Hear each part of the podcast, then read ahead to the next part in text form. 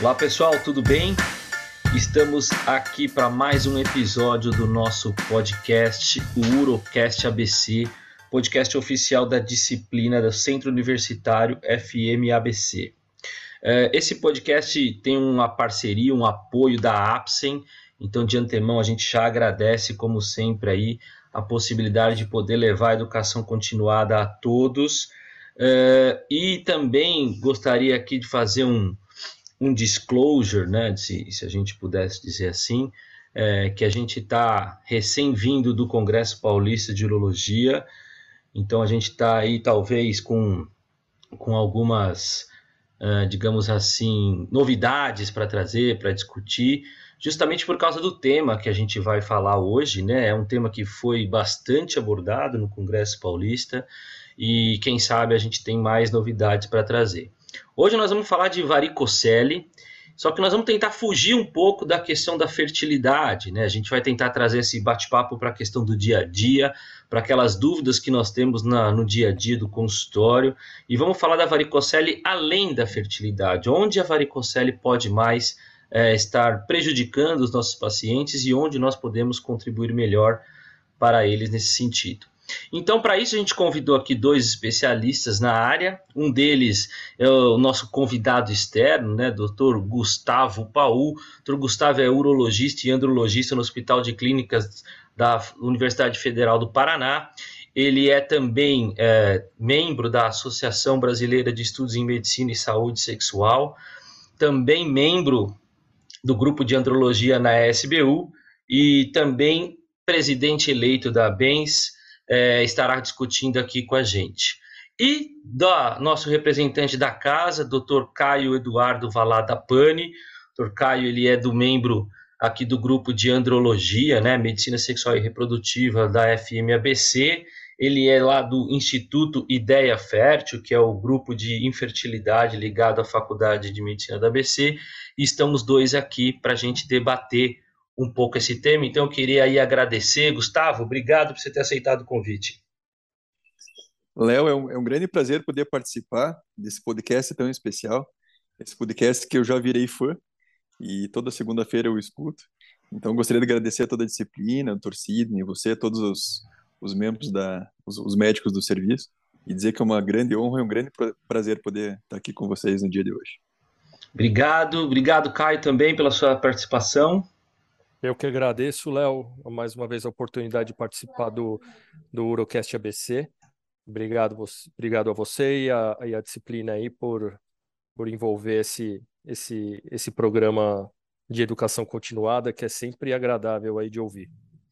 Excelente. Então, para a gente começar a esquentar os motores aqui, uh, estamos numa noite fria aqui em São Paulo e vocês não veem o vídeo, mas o Gustavo lá no Paraná também tá com um casaco, então tá frio para tudo que é lado.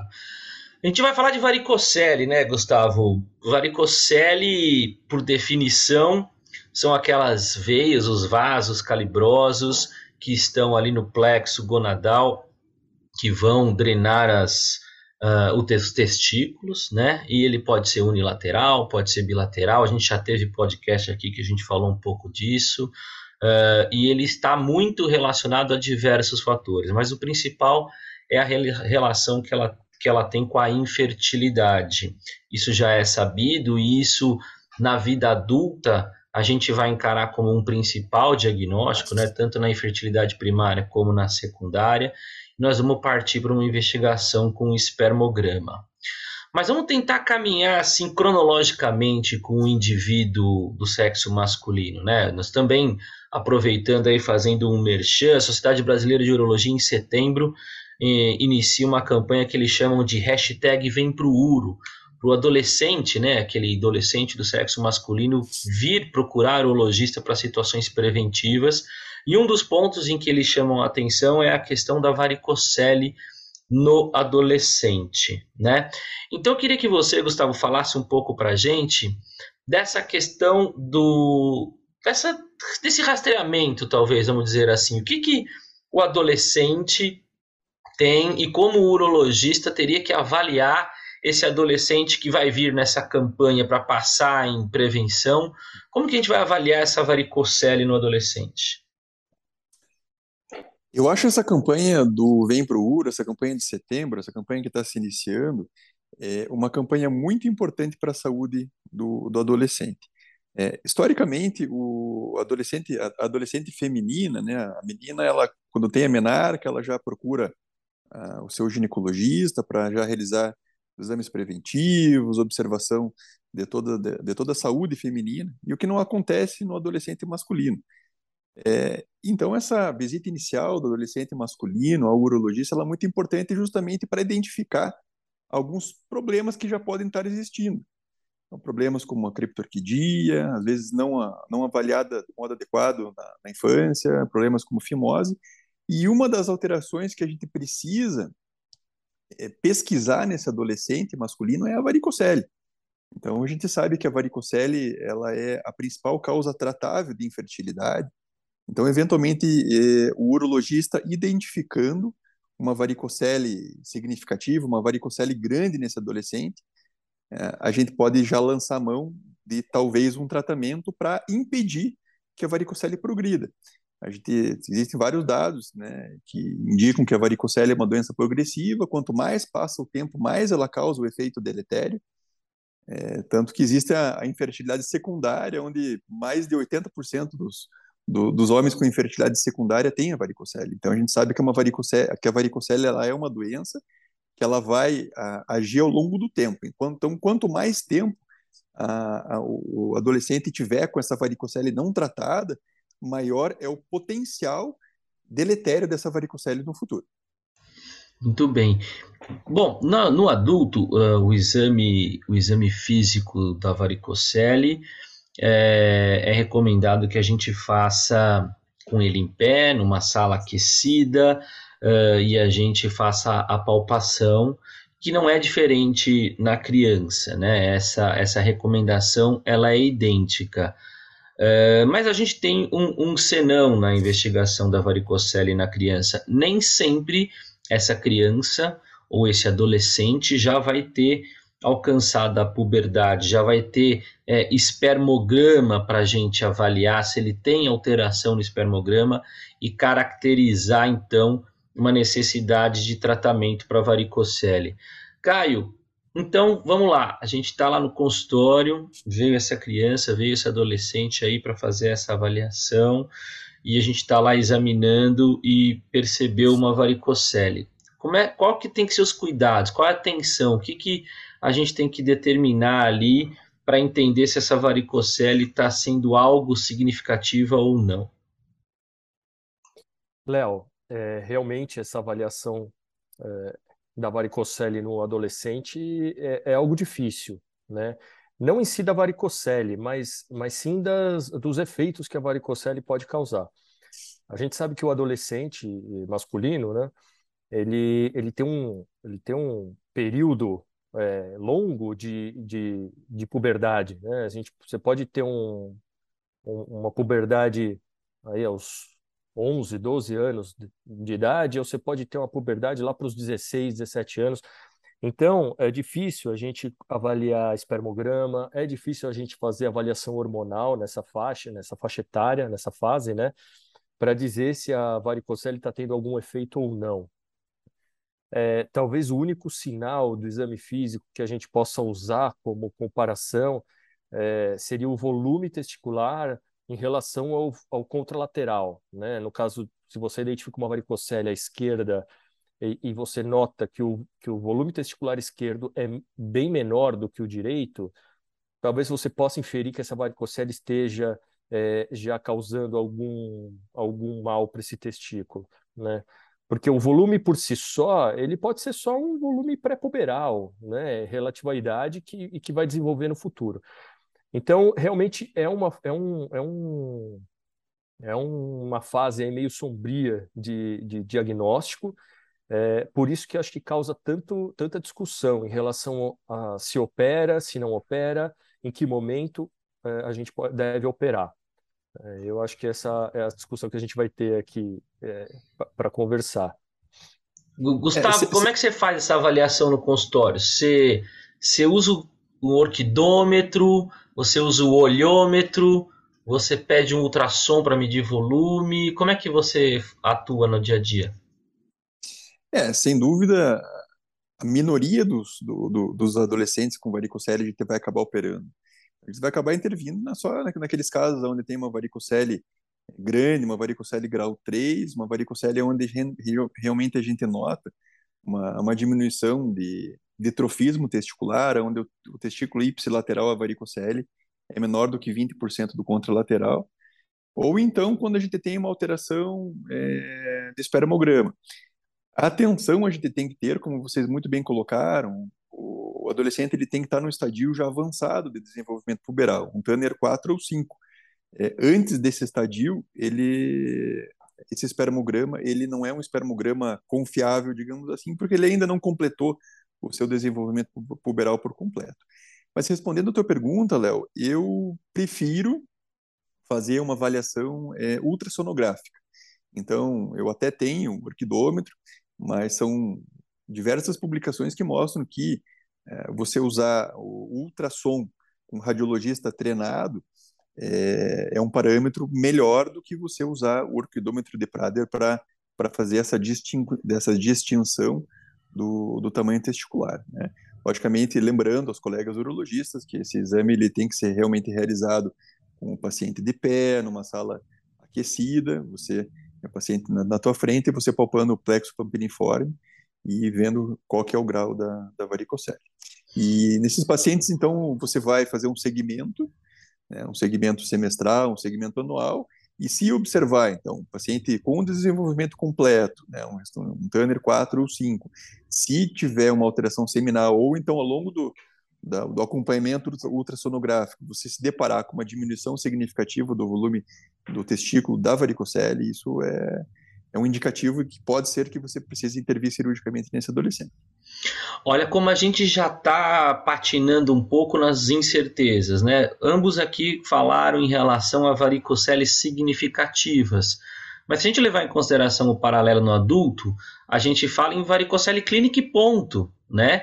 E varicocele clínica vai de grau 1 a grau 3. No adolescente a gente já não está tão certo assim que uh, a sensibilidade de uma varicocele clínica única exclusivamente já seria um indicativo da gente partir para um tratamento, né? É, até porque, só para lembrar a estatística, uh, a maioria, talvez, das, dos indivíduos que têm varicocele não vão ter infertilidade, mas existe uma associação de infertilidade com a presença da varicocele. E eu vou provocar um pouco o Caio agora, até para trazer uma das aulas que ele deu no congresso a respeito do ultrassom. É, foi justamente um pouco o que ele falou, né? E quando a gente tem a necessidade de usar um ultrassom para fazer é, diagnóstico de varicocele, ou no adolescente, Caio, provocando um pouco, eu sei que a sua aula foi no adulto, mas no adolescente, o ultrassom faria diferença? Quando o ultrassom se justificaria? O que, que ele ajudaria na avaliação da varicocele?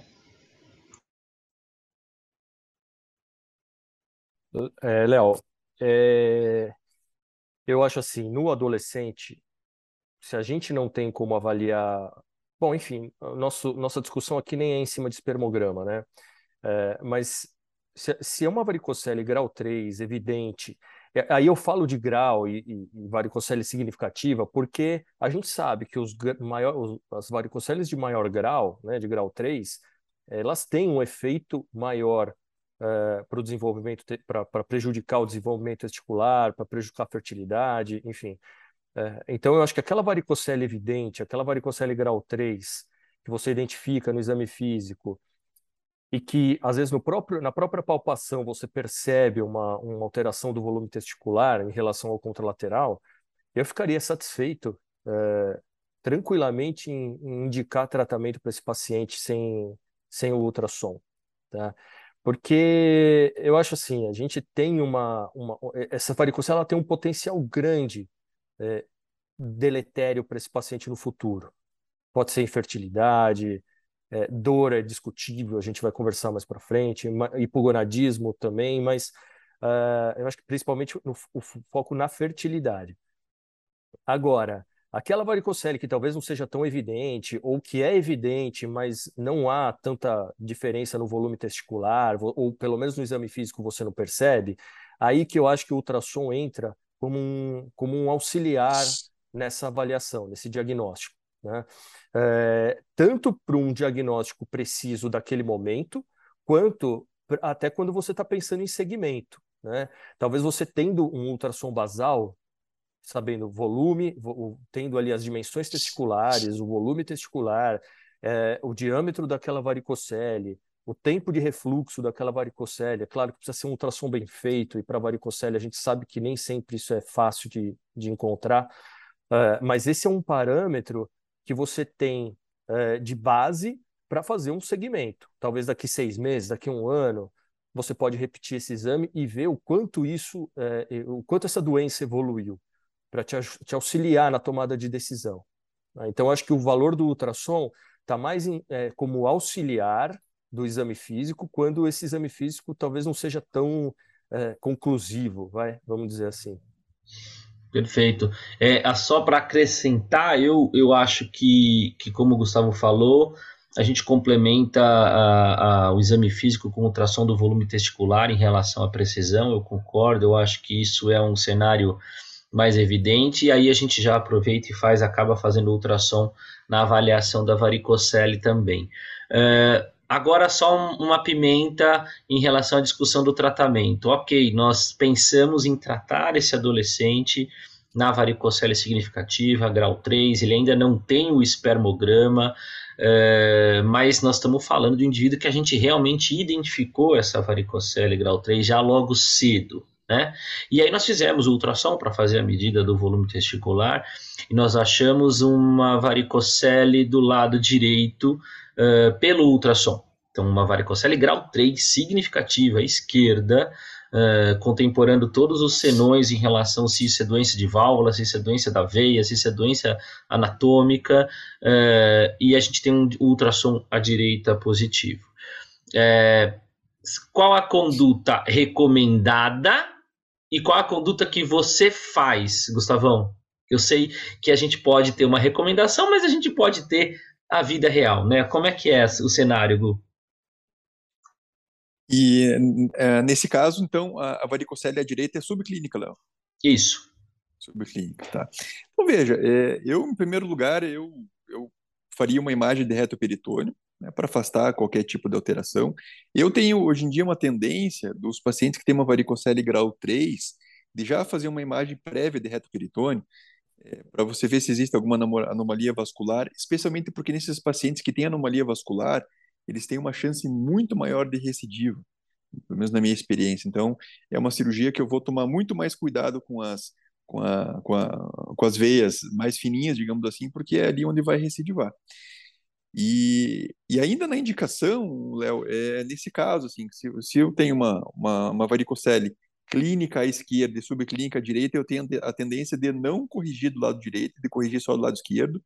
Situação diferente do adulto. No adulto, eu tenho uma tendência de corrigir bilateral nesses casos, mas no caso do adolescente, eu tenho uma, uma tendência de corrigir só a varicocele, a varicocele clínica.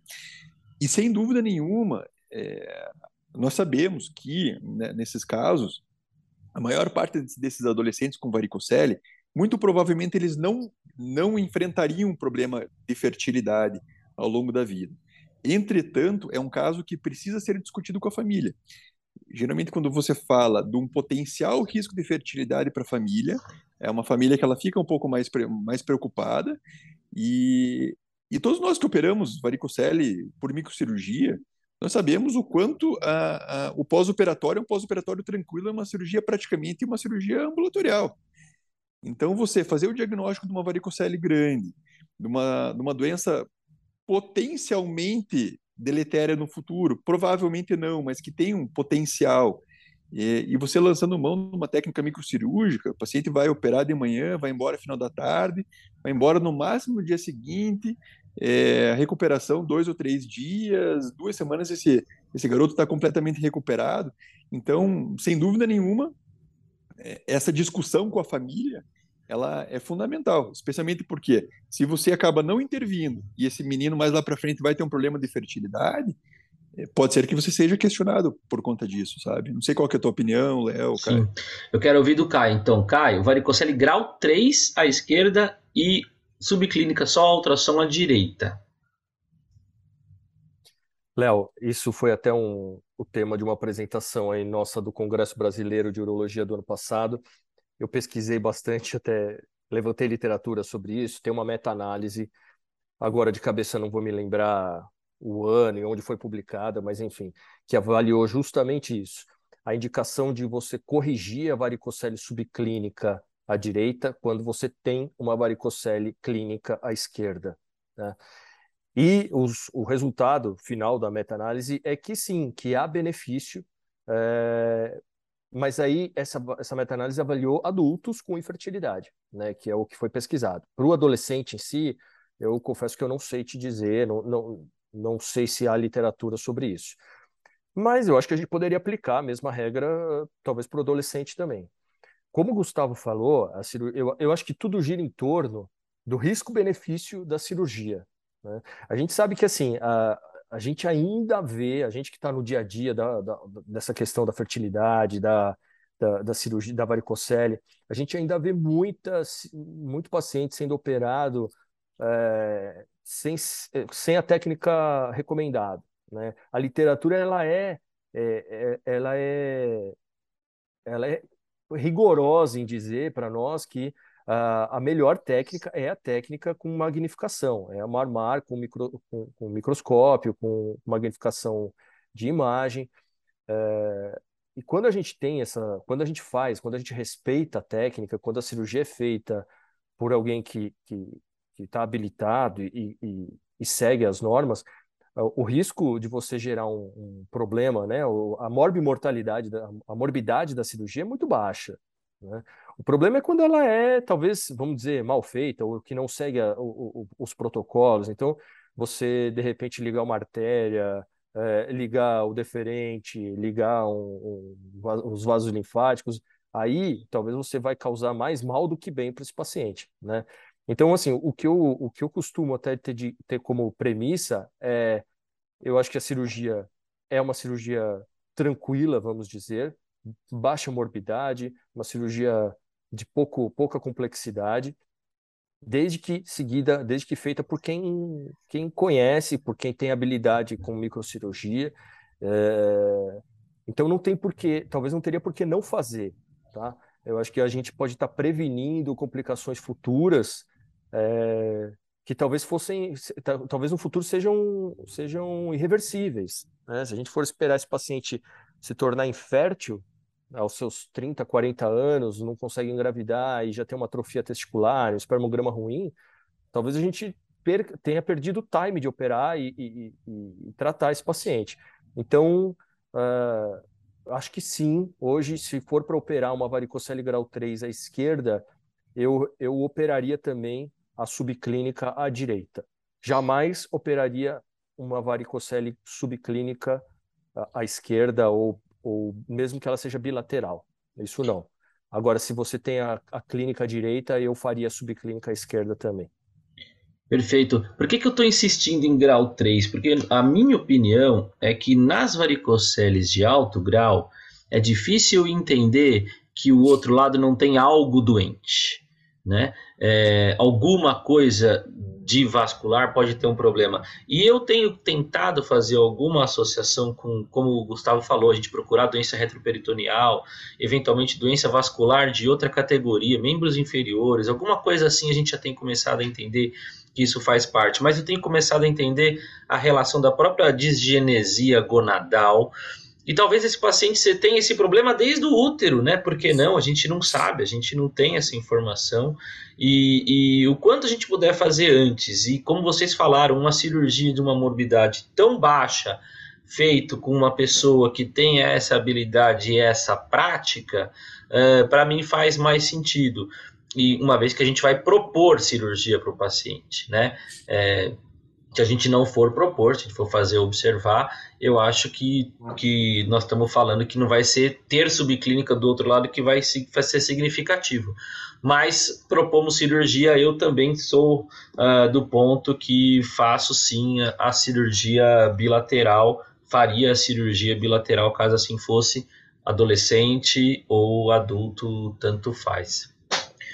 É, ok, então a gente tem esse cenário, o adolescente, a gente entendeu isso, e se eventualmente ele tivesse na adolescência num momento onde ele já se masturbasse, eu não preciso nem entrar no critério em relação a que o espermograma seria muito útil para a gente analisar, sim, né? Lembrando de novo a atenção que o Gustavo falou no começo, o estadio de Turner, porque as primeiras ejaculações logo no começo da puberdade, a gente sabe que podem ter um número muito grande de células imaturas, e isso pode ser um viés também na nossa análise em relação à, à qualidade seminal. Mas já que eu estou falando de qualidade seminal, ampassando rapidamente, para a gente poder discutir o próximo tema, uh, Gustavão, parâmetros de normalidade de sêmen. Qual é o status atual para a gente falar de eu fiz um espermograma e ele é normal? Se você me permite, Léo, só voltar um pouquinho à questão da, de operar a varicocele subclínica. Então, é assim, eu estava na aula do, do, do Caio, foi uma aula uma aula sensacional, ele, ele foi muito a fundo nessa pesquisa, mas nós temos que lembrar que, o, que os guidelines, o guideline europeu, ele ainda preconiza de não operar a varicocele subclínica direita. Então, é, talvez você, num caso tão delicado como operar um adolescente, você ir contra um guideline de uma associação grande, eu teria um pouquinho de receio, mas eu concordo 100%, tanto que nos, nos, nos adultos a minha, a minha é, a minha conduta hoje em dia é operar bilateral quando tem subclínica direita, só eu teria um pouquinho de receio de operar um adolescente, que já é, digamos assim, um caso meio discutível. É, digamos assim, eu nunca tive uma orquite pós-operatória em varicocele, é, mas eu já vi colegas que tiveram orquite bilateral pós-varicocele, então eu tenho um pouco de receio nesse, nesse sentido. Enfim, mas indo para a pergunta que você fez, Léo, outra é, é, outro é outro calcanhar de Aquiles do, do, do espermograma, né? Então, porque a gente tem que o, o, o percentil, é, o que a gente considera a normalidade do espermograma, ele é o percentil 5% do espermograma. Então, ele faz parte dos cinco piores espermogramas dos homens que conseguiram engravidar as suas esposas num período inferior a 12 meses, que é, a, que é a, a definição de fertilidade. Então, a gente tem, tem que tomar um pouquinho de cuidado quando a gente vê um espermograma que está dentro do parâmetro e lembrar que aquilo não é mediana, aquilo é o percentil 5%.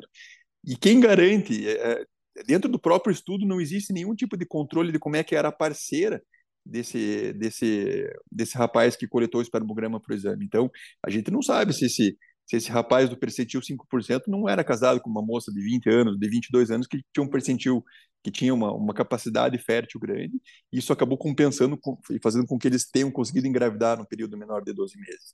Então, esse é um, é um dos cuidados que a gente tem que ter, nem sempre um espermograma que, tá, que vem no laboratório como normal, ele realmente é um espermograma bom. Muito bom. Bom, e aí, se a gente recebe esse espermograma, uh, de novo, trazendo só uma discussão rápida e informando os nossos ouvintes, uma vez que a gente tem aqui desde aluno a residentes, a médicos que eventualmente não estão em grandes centros, a qualidade do laboratório importa muito né, na avaliação desse espermograma. É, a gente entende já hoje que é, um laboratório dedicado, quase que exclusivo à avaliação do espermograma, faz diferença, não só na avaliação da qualidade, né, então é, concentração, motilidade, mas também principalmente em relação à forma, né, a, a morfologia é extremamente variável mesmo entre laboratórios de grandes centros. Então, fazer um espermograma num laboratório de referência também é bastante importante nessa análise. Mas, entretanto, uma vez que a gente fizer esse espermograma num laboratório confiável, ele vier eventualmente até dentro dos percentis 20, 30, 50, e a gente ficar confortável que o espermograma é normal, ele repetiu mais de umas vezes, com aquele intervalo de pelo menos 15 dias, 20 dias entre as duas análises, ele é totalmente normal parceira é normal. Uh, a gente sabe que existe uma porcentagem de 20 a 30% do que a gente chama de infertilidade sem causa aparente, né? E esse adolescente é aquele adolescente que veio com varicocele, eventualmente aquele que a gente avaliou uma varicocele clínica lá atrás, não tinha alteração de volume testicular, ele veio fazendo um segmento, vem com espermograma normal, mas ele vem falando que depois desse um ano aí que o Gustavo disse, ele não engravidou. Então nós estamos falando de varicocele com espermograma normal e infertilidade. Caio, qual é o próximo passo? vai, vai fazer o quê? Léo, é, o paciente hoje com varicocele clínica e espermograma normal é, e infertilidade, é obrigatório a gente avaliar a fragmentação de DNA. Né? É, a fragmentação de DNA é um, talvez uma avaliação um, pouco mais recente aí, vamos dizer, de alguns anos para cá, que, que, que, tem virado, tem, tem se tornado algo mais corriqueiro ou mais é, mais acessível, né? Vamos dizer. E a gente sabe, hoje já está também estabelecido que a fragmentação de DNA é um, quando, quando elevada, quando acima do normal, ela é sim um fator de infertilidade, é, e ela é talvez um, um, dos principais, um dos principais efeitos da varicocele. Tá? Então, eu acho que hoje eu encaro a, a, a alteração de fragmentação de DNA como um parâmetro do, do sêmen, né? E que, quando alterado, indica também a, a, a, correção da varicocele. Eu acho que hoje é mandatório a gente fazer esse tipo de, avaliação. Acho que essa é a situação onde o exame, né, a, a avaliação da fragmentação do DNA é, é, se torna mandatória. Perfeito. É, e isso que você falou é bem verdade, né? O manual novo da OMS, que saiu aí há um, dois anos atrás, ele mudou, em vez de trazer como experimental, ele já traz como rotinas as análises avançadas e entre elas a análise da fragmentação do DNA, né?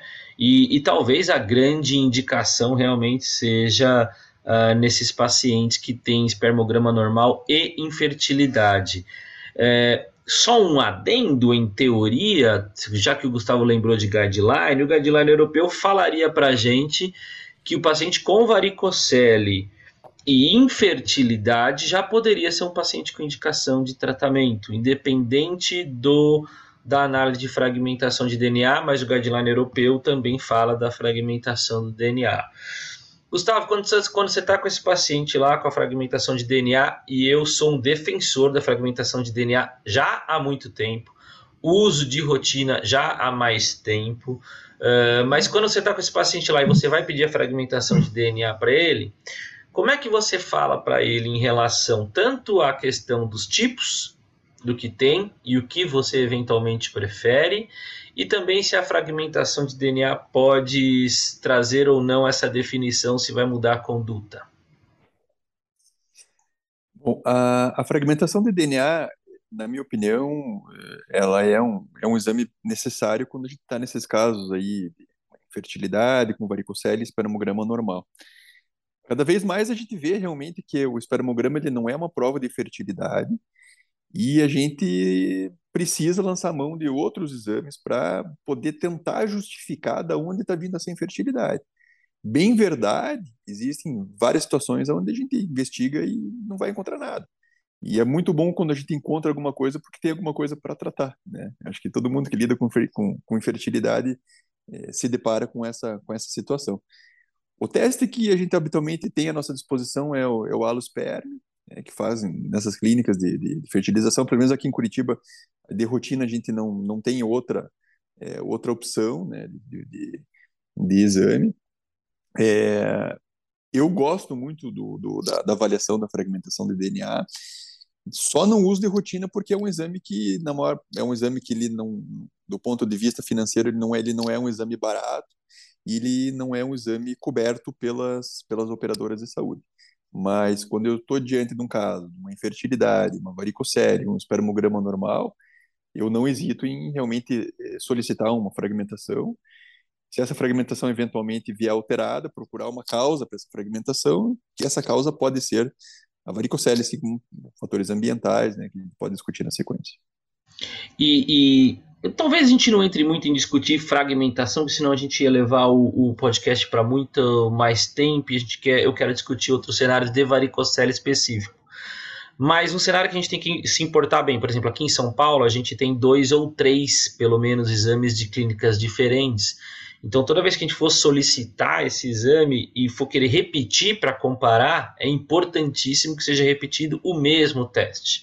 Né? Então, não adianta nada, um paciente veio pré-operatório, pré-tratamento com uh, um teste de dispersão da cromatina, né, que é o alosperme, e depois na sequência você querer fazer uma comparação com um teste de túnel, uh, isso e vice-versa, né? Ou um SCCA não, não, não, justifica porque as metodologias ainda não são comparáveis, não são equiparáveis. Mas uh, pensando no contexto de que do mesmo jeito que a espermatogênese, eventualmente essa fragmentação de DNA também pode estar alterada de um período para outro e esse paciente vem infértil, agora é só um sim ou não dos dois para a gente eventualmente pular para um, um próximo tema. Então, esse paciente é infértil, mulher sem fator, jovem, ele tem varicocele clínica e ele tem espermograma de parâmetros uh, tradicionais normais e fragmentação normal. Opera ou não opera? Gustavo. Dá para o Caio responder antes? Não. então, veja, esses são, esses são desafios, né? Eu acho que é, é um caso para se discutir com o casal. Porque se a gente não for operar, o que eles vão precisar fazer uma inseminação ou uma FIV, né?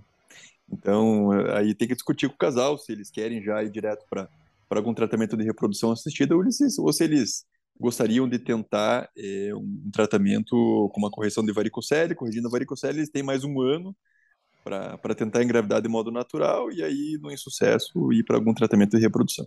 Mas, doutor Gustavo, o que, que o senhor acha? Fala para mim, eu sou eu... seu paciente. Sempre o paciente vem com essa pergunta para a gente. O que, que o senhor faria se fosse o senhor? Bom, eu sou cirurgião, eu gosto de operar. Se eles quiserem operar, eu opero. Caio, alguma opinião diferente? Como é que você pensa? É, não, eu acho que não. Eu acho que não, porque eu não tenho, eu acho que não tenho substrato clínico, laboratorial para fazer, né? A literatura ela é clara, 50% dos pacientes com varicocele são férteis. É, e, e, e, a gente, a gente, a gente tem que ter um motivo para essa infertilidade, né? Se, se o motivo não é, um, não é o espermograma, não é a fragmentação do DNA, ou seja, não é o espermatozoide, pelo menos com o que a gente tem de informação hoje na medicina, né? Talvez no futuro a gente descubra um outro fator aí que a varicocele altera também, mas eu acho que o que eu tenho de informação hoje não me suporta é, operar a varicocele dele, porque eu não vejo o que, que eu vou melhorar nesse, nesse paciente para justificar a cirurgia. Só isso. Mas realmente é difícil, né? E muitos vêm, é, muitos pacientes vêm é, culpando já essa, pondo a carga da infertilidade toda deles, do casal, na, na varicocele. Então, até como e, falou, e, de repente, a gente pode discutir e fazer, mas a rigor, assim, acho que não. Léo, mas você, você não, não, não colocou o quão normal que é esse espermograma. É, aí que tá. normal, normal, normal, normal. Per, percentil... percentil 5%? Não, percentil 50%. Ah, não, se ele tiver 76 milhões por ml. Mulher jovem. É outra coisa, né? Fragmentação normal. Uh, não, e infértil ter... há dois anos.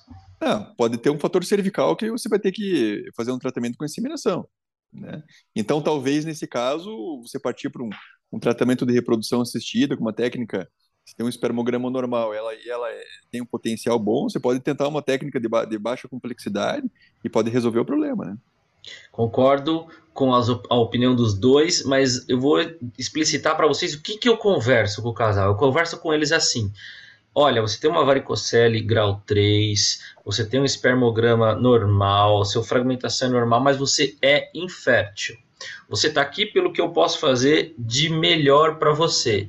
O que, que eu tenho de base científica? E que antes a gente tem esses estudos sem fragmentação de DNA operar varicocele melhorava resultados de FIV e ICSI, correto?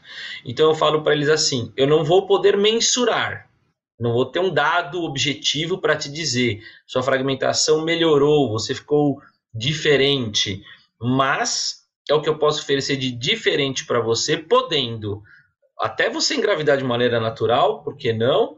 porque a gente operou e a gente ainda não descobriu, como vocês citaram. Lá na frente nós vamos descobrir uh, os estudos da Escola Paulista aí, né, com Bertola, com Fraieta, a proteômica, a metabolômica dos espermatozoides. Em algum momento os radicais livres de oxigênio podem ser avaliados de outra maneira, poderemos descobrir.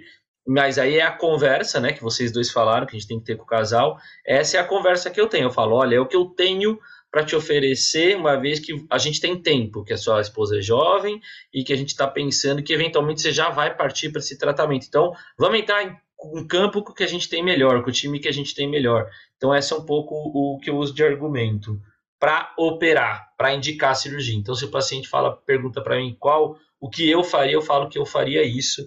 E para mim importa mais, talvez, só a questão da idade da mulher e da ansiedade do casal em ter filhos logo, do que se ele está no percentil 50 ou se ele está no percentil 5. É... Só para contra-argumentar. Pode falar, contra um contra-argumento teu. É, é, que na prática, no dia a dia do urologista, a gente vê é, quantos pacientes com varicocele grau 3, varicoceles grandes, a gente vê esse paciente fértil. Quantas, quantas vasectomias você vai fazer, você já fez em paciente aí que, é, obviamente, por definição, ou talvez, sei lá, 99% desses pacientes, eles são férteis, né, que vai fazer vasectomia. Quantas vasectomias você foi fazer e você viu cada veia ali na, do lado deferente, cada varicocele grande, e o cara já tem dois, três filhos, está fazendo vasectomia. Então a gente sabe que ter varicocele por si só não é é, sinônimo de infertilidade. Então, eu acho que você tem que ter algo a mais para ter segurança na indicação da varicocele e até criar essa expectativa de resultado no futuro.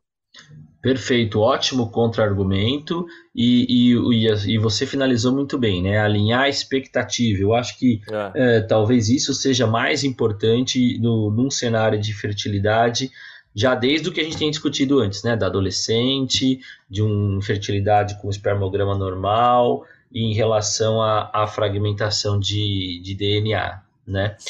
Uh, esse é o cenário, talvez, que a gente esteja discutindo de tratamento de varicocele ainda no cenário de fertilidade e infertilidade, fora um pouco da rotina, né, do que está em guideline, do que está ali em contexto né? Mas, mas, eu acho que essa colocação tua foi muito boa, Léo. Por quê? Porque é, a gente, inclusive no serviço público aqui do Hospital de Clínicas, é, a gente não tem à disposição um laboratório de fertilização. Né? Então, talvez operar esse paciente é, um, é uma chance a mais que você dá para o casal tentar uma gestação natural, né? Eu acho que realmente é uma coisa que, que é válida.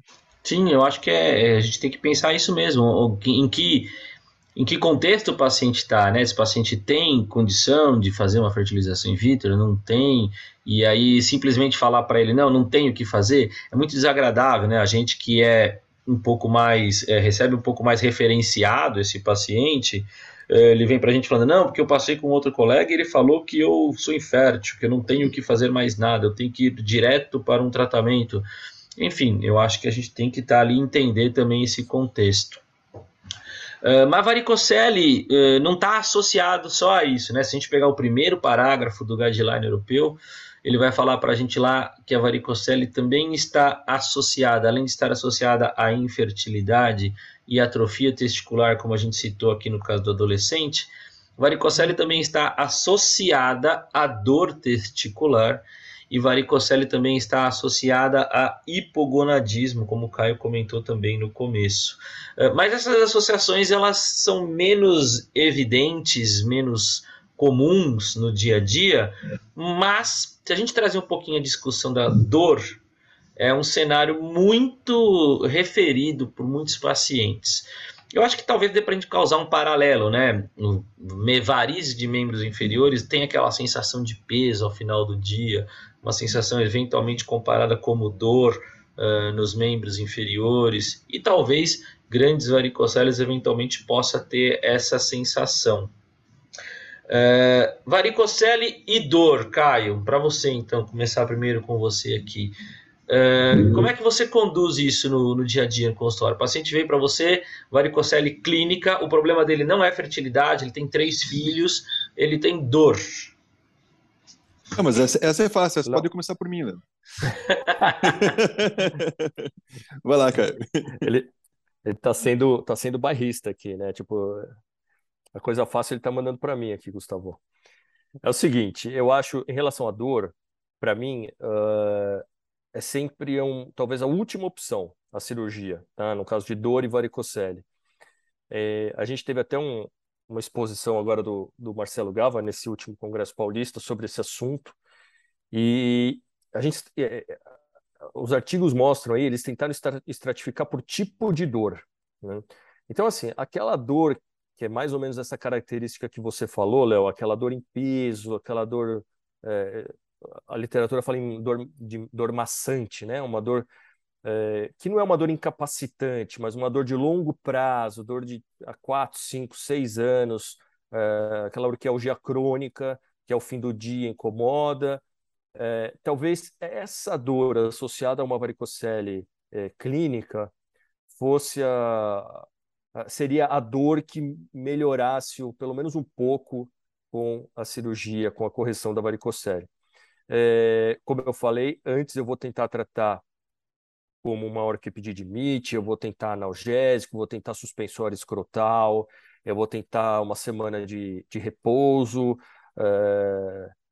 porque assim, ainda, ainda eu acho que a literatura e os nossos resultados aí na prática clínica são, são, são divergentes. A gente já viu de tudo, a gente já viu melhora, a gente já viu piora, a gente sabe que dor testicular tem muito componente psico, é, psicológico, né? Você vê esse paciente que às vezes tem dor, tem outras dores, tem outra, tem questão de é, disfunção sexual associada, tem impotência, tem né, aquela, aquela disfunção erétil é, de, por ansiedade. É, então, eu acho que esse, você tem que fazer uma avaliação bem completa.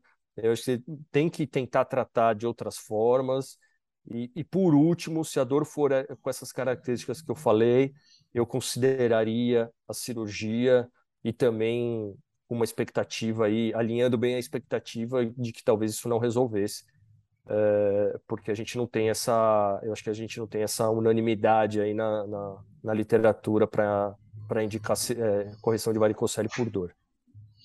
Perfeito, eu acho que de orientação de guideline realmente é pouca pouco substrato científico que a gente tem, Uh, mas na prática, uh, a gente vê um paciente, como você falou, da parte psicológica um pouco afetado. Né? Paciente com dor é paciente mais complexo, independente do grau de dor, da, do nível de sensibilidade de dor.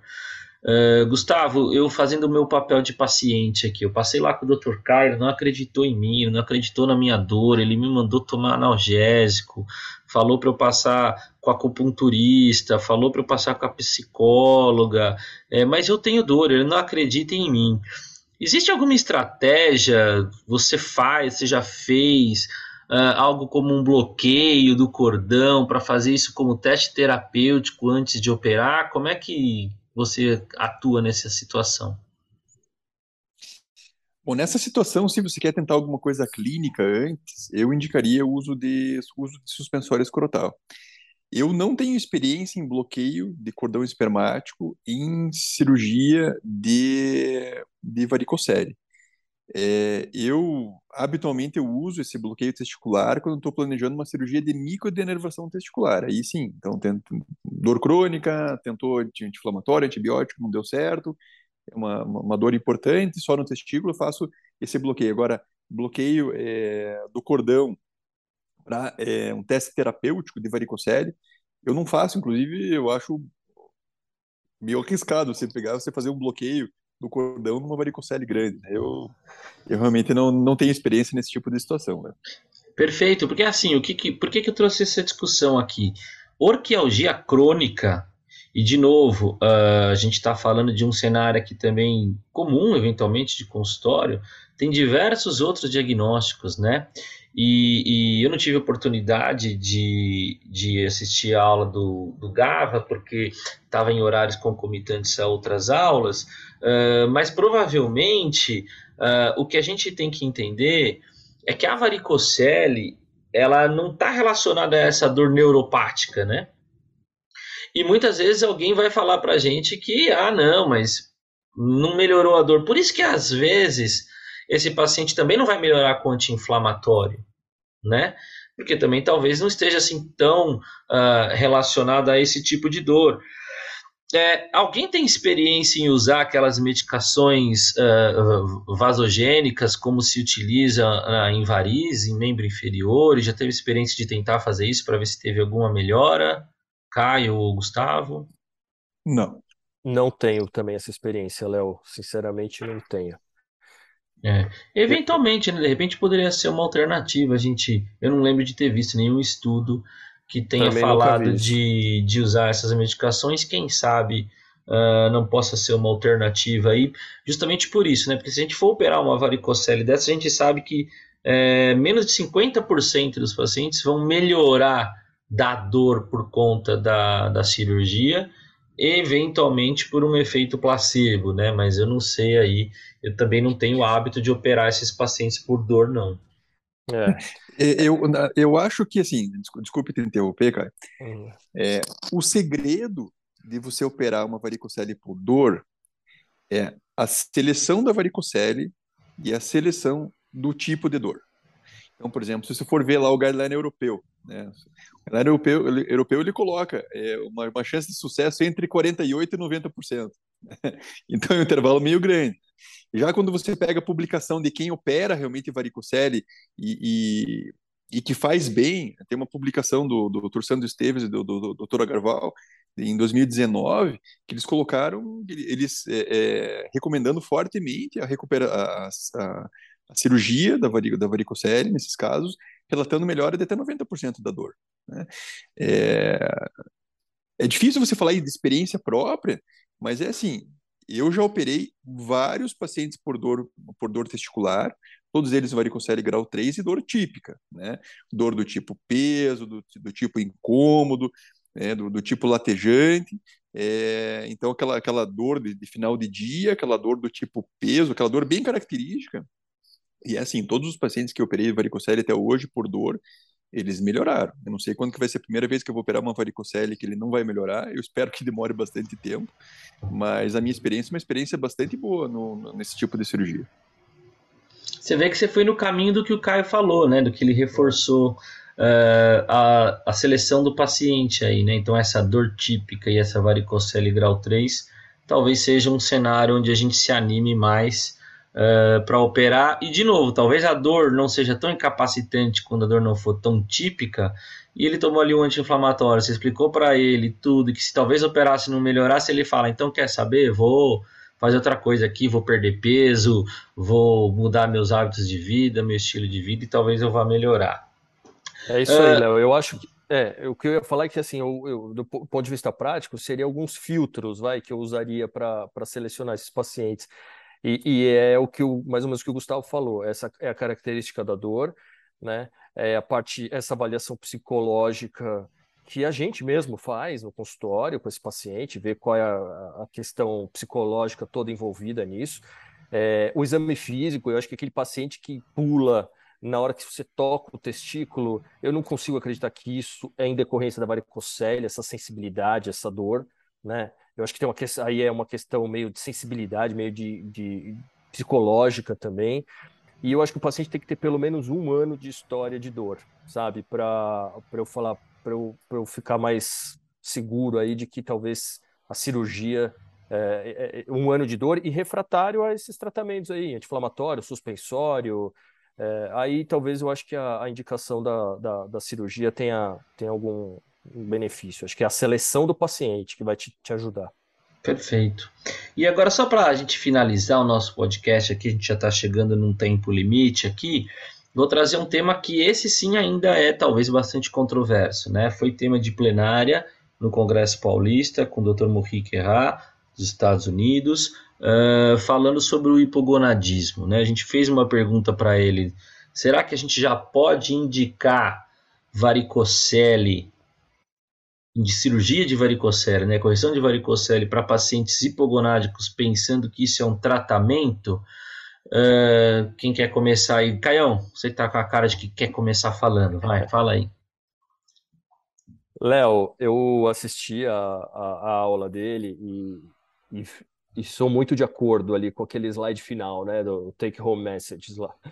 É, e eu acho que assim, para gente, a gente ser sucinto, é, varicocele é, clínica com hipogonadismo tem associação, sim, é, mas é uma associação muito fraca. Né? O, que, o, o, que deu a impressão é de que a melhora, a melhora nos parâmetros é, de, laboratoriais após a correção da cirurgia é uma melhora pequena, né? é uma elevação pequena da testosterona, é uma, é uma melhora pequena do, do hipogonadismo.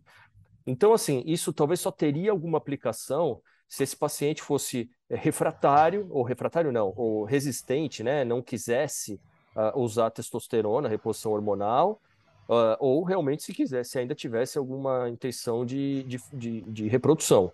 Né, que, mas normalmente esse, a gente sabe que o hipogonadismo, é, é para o paciente chegar ao hipogonadismo, o, né, a queda da testosterona com elevação de, de, de, gonadotrofina, é, a gente tem, já teria uma repercussão no espermograma muito, muito pior. Né? Então, assim, aí, tal, aí você teria a indicação é, da correção da varicocele pela alteração do espermograma. Né? É, é, é, raríssimo, eu pelo menos nunca vi o paciente hipogonádico na, no laboratorial, testo baixa, com, com gonadotrofina elevada, e espermograma normal. Né? Então, acho que você acaba tendo a indicação da correção da varícula pela alteração do espermograma. Agora, se, se a fertilidade não é o, o intuito, é, é, muito mais eficiente, é muito, é muito melhor você repor, é, fazer reposição hormonal e, e, e, do que você operar a varicocele. Enfim. Acho que foi essa mensagem até que ele deixou no final. E, e, eu, e é o que eu tenho visto aí no, na literatura e, e na prática. O, o, o, questão da varicocele, é, por que, que surgiu essa ideia, né? Para quem está ouvindo a gente, de repente não teve a oportunidade de ver a aula. Uh, muitos trabalhos que não tinham um endpoint de avaliação da testosterona em si, e sim a correção da, da varicocele para fertilidade, verificaram um aumento da testosterona em alguns pacientes de níveis de até 100 nanogramas por decilitro. Né? Uh, a grande questão é o quanto realmente esse aumento é significativo, clinicamente falando também, né? Isso vai trazer algum benefício ou não para esse paciente real, né? Uh, e então não precisaríamos sim de um talvez um desenho de estudo para isso. Uh, mas talvez, aqui também estou levantando um pouco, fazendo advogado do diabo, se a gente está pensando em ambiente testicular, tanto para a questão do espermograma, que vai fazer melhora, nós também temos que pensar que o ambiente testicular também vai ter uma melhora em relação a níveis de testosterona. Então faz sentido ainda não é, é, não é claro, não é recomendado, mas eu vejo com bons olhos, acho que faz sentido pensar nessa estratégia. É, mas queria ouvir do Gustavo também, qual que é a opinião dele, uma vez que esse sim é um, é um cenário que ainda é totalmente novo, não se diz, não é recomendado em lugar nenhum para fazer, mas a gente começa a ver algum trabalho sobre isso, já teve trabalho em AUA, que talvez tenha já um pouco sobre o foco sobre isso, mas ainda não está publicado, o que, que você pensa disso, Gustavo? É, a, a principal meta-análise que tem, uma meta-análise de 2017, uns 712 homens nessa meta-análise, mostrou que a melhora da testosterona no pós-operatório era de 34 nanogramas por decilitro. Né? Então, você propor uma cirurgia, aí sim, você propor uma cirurgia para um paciente para ter uma melhora de 34 nanogramas por decilitro é uma coisa que é muito pequena. Então, é uma, uma reposição é, de testosterona é, por uma via parenteral, uma via trans, transdérmica, ou mesmo se o paciente é, tem uma, uma, uma, ainda o desejo de prole, você pode fazer um, um antiestrogênico central, alguma coisa assim, você vai ter muito mais benefício do que uma cirurgia que vai aumentar 35 nanogramas por decilitro. Realmente aí eu acho que, que, que talvez até seja um efeito colateral, né? Então talvez é, paciente que vai operar uma varicocele por conta de uma infertilidade. Você falou, oh, veja, a cirurgia provavelmente vai melhorar um pouco a testosterona. Agora, você operar única e exclusivamente para tratar o hipogonadismo, eu acho que não tem espaço, não. Perfeito, eu acho que é isso aí mesmo.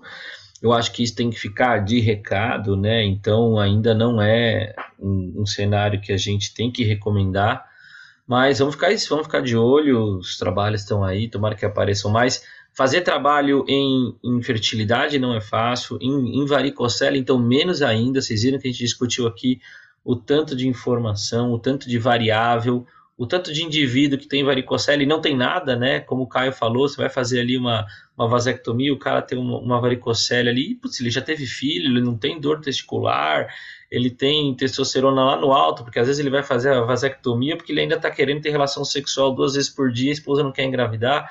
Então, assim, é, é bastante complexo, a gente não entende tudo ainda da fisiopatologia da varicocele e dessa associação nem com fertilidade e nem com a, o hipogonadismo. Bom, nós estamos chegando aqui já no finalzinho do nosso podcast, então eu queria agradecer mais uma vez eh, aos nossos participantes, né? agradecer ao Gustavo, agradecer ao Caio, eh, a disponibilidade de gravar esse podcast aqui com a gente. Então, dá um, umas palavras finais aí. Quer começar você, Gustavão? Então, gostaria de parabenizar pela, pela excelência do podcast e agradecer mais uma vez pelo convite, me colocar sempre à disposição.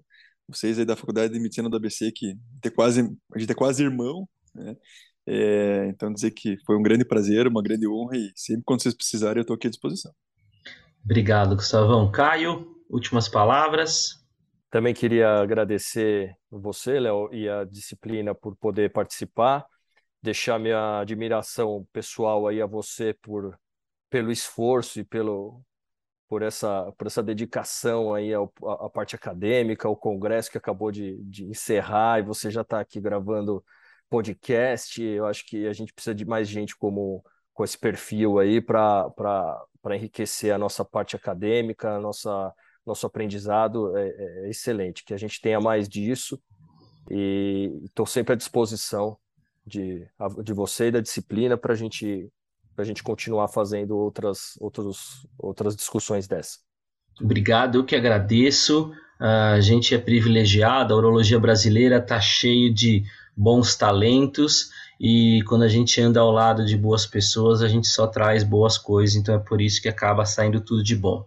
É, mais uma vez queria agradecer então a Apsen na parceria desse podcast, sempre parceira da disciplina, é, e dizer que esses episódios estão todos lá nos Spotify, Apple Cast, a gente pode encontrar todos os outros episódios lá no nosso site também, www.urabc.com.br. E então a gente vai aí até o próximo episódio. Até mais, pessoal.